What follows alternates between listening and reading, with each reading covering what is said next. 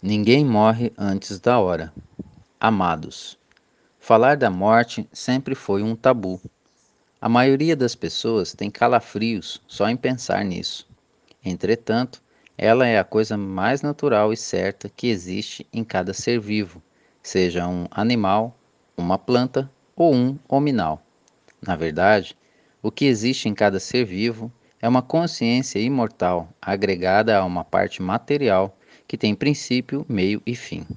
Somente esta parte material é que um dia precisa se decompor. E essa decomposição acontece quando os fluidos da vida efêmera chegam ao fim. Mas, como disse antes, a consciência que deu vida à matéria jamais morre. Uma semente que germina e cresce traz a consciência da planta que a produziu. Um dia, essa semente também se transforma numa planta que deixará outras sementes antes de entrar em deterioração. Mas a espécie ali contida segue a sua vida infinita. Assim acontece com cada ser vivo.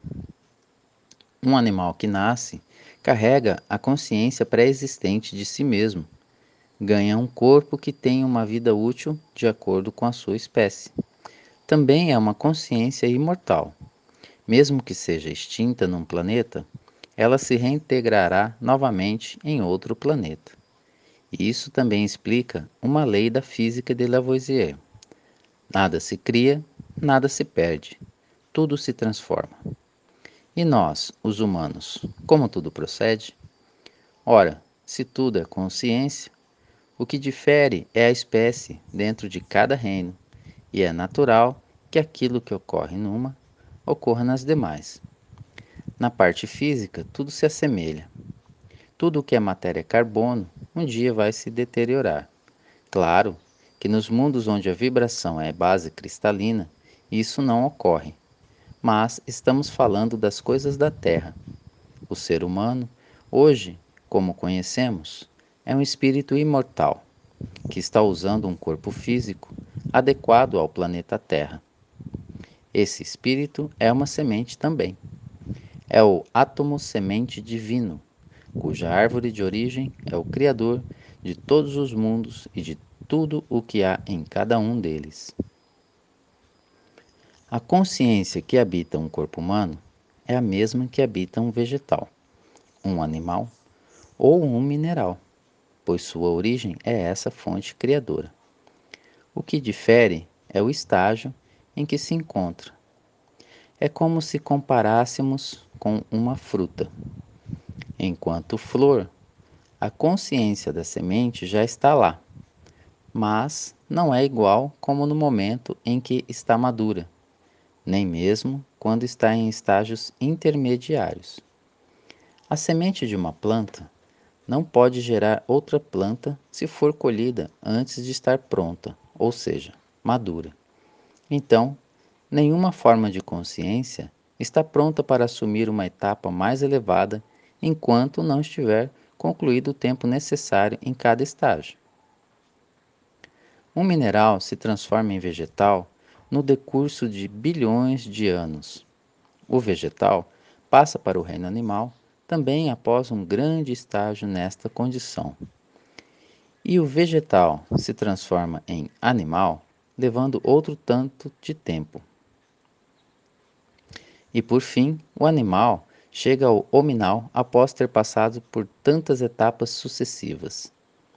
Como vemos, a centelha divina, criada pela fonte como átomo semente divino, hoje é um ser humano encarnado neste corpo físico, ou seja, você. Que maravilha, não? Fizeste uma longa caminhada até aqui. Mas você não é esse corpo que aparenta ser. Você é essa consciência imortal que chegou num grau muito mais elevado que aquele que nem mesmo forma tinha antes de ser mineral. Passando pelos mundos das formas, hoje você está em forma humana. Habita esse corpo que ainda é matéria base carbono, e que ainda precisa ser substituído constantemente.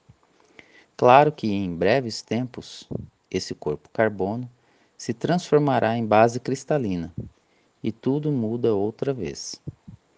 Estaremos então em uma nova fase, um estágio em que o espírito terá um corpo de luz. Então, esse corpo não será mais descartado como era antes. Enquanto o espírito atravessa um mundo de provas e expiações, é normal possuir um corpo descartável e de curta duração. Isso é necessário, uma vez que, enquanto encarnado, a sua consciência fica muito limitada, ao ponto de ele esquecer quem é. Ao descartar o corpo, o espírito tem a sua consciência mais alargada, o suficiente para saber que é imortal e qual o seu propósito de estar neste planeta agora. Avalia a sua última encarnação e faz um novo projeto para seguir a sua caminhada evolutiva e reencarna outra vez.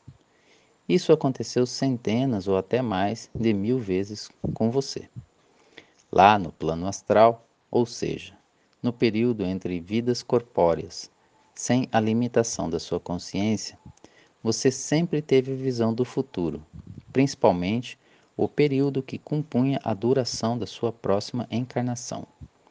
Isso foi facultado para que você soubesse adequar o teu projeto encarnatório. Sabedor disso, escolheu todas as possibilidades que te levariam a evoluir como consciência que você é. Quais as metas, quais as provas, quais os resgates, quais as lições que ainda faltam, quais as atividades que exerceria, quais os relacionamentos? Inclusive quantos anos seriam necessários e qual a maneira que irá desencarnar. Sim, isso é real.